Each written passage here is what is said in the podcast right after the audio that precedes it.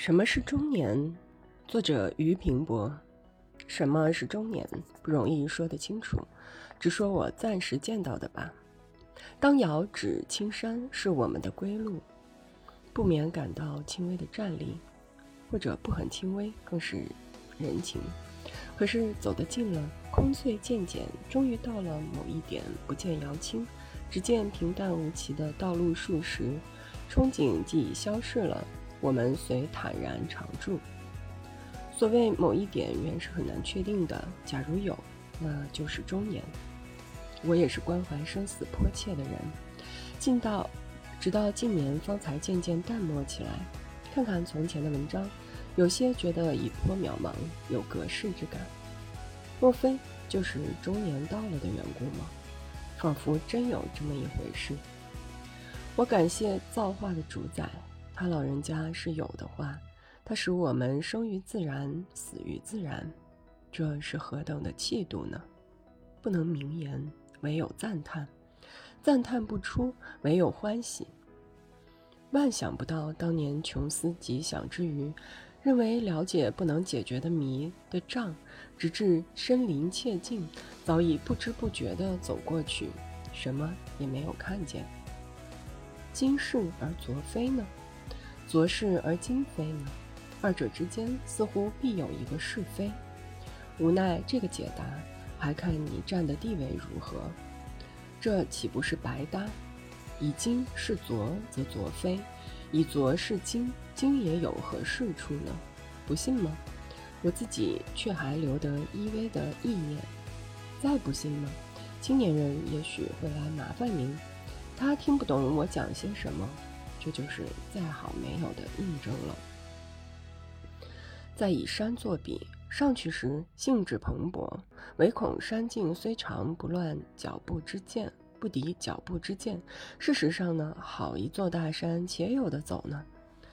因此，凡来游的都快乐的、努力的向前走。即走上山顶，四顾空阔，面前蜿蜒着一条下山的路。若论初心，那时应当感到何等的颓唐呢？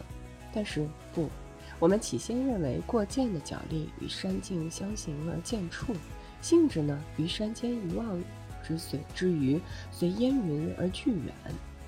现在只剩得一个意念，逐渐的迫切起来，这就是想回家。下山的路去得急呀，可是对于归人，你得知道，别有一般滋味的。试问下山的与上山的偶然擦肩而过，他们之间有何联属？点点头，说几句话，他们之间又有何理解呢？我们大可不必抱此等期望，这原是不容易的事。至于这两种个别的情味，在一人心中是有融汇的亲俄，惭愧我不大知道。依我猜，许是在山顶上徘徊这一刹那吧。这或者也就是所谓中年了，依我猜。表独立兮山之上，可曾留得几许的徘徊呢？真正的中年只是一点，而一般的说法却是一段，所以它的另一解释也就是暮年，至少可以说是倾向于暮年的。中国文人有叹老皆悲之癖，的确是很俗气。无怪青年人看不上眼，与区区之见，因怕被人说俗，并不敢言老，这也未免雅的可以了。所以倚老卖老果然不好。我自己嘴里永远是年方二八，也未见得妙。甚一说之难也，欲检点，欲闹笑话。究竟什么是中年？姑置不论，话可又说回来了。当时的问题何以不见了呢？当真会跑吗？未必。找来找去，居然被我找着了。原来我对于生的趣味渐渐在那边减少了。这自然不是说马上想去死，只是说万一死了也不这么顶要紧而已。换言之，渐渐觉得人生也不过如此。这“不过如此”四个字，我觉得。谈谈有余味，变来变去，看来看去，总不出这几个花头。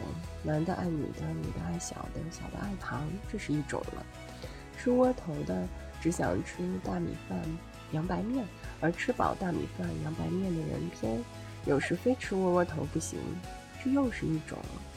冬天生炉子，夏天扇扇子，春天困似梦冬，秋天凄惨惨戚戚，这又是一种了。你用机关枪打过来，我便用机关枪还敬。没有，只该先你而呜呼，这也尽够了。总而言之，统而言之，不新鲜。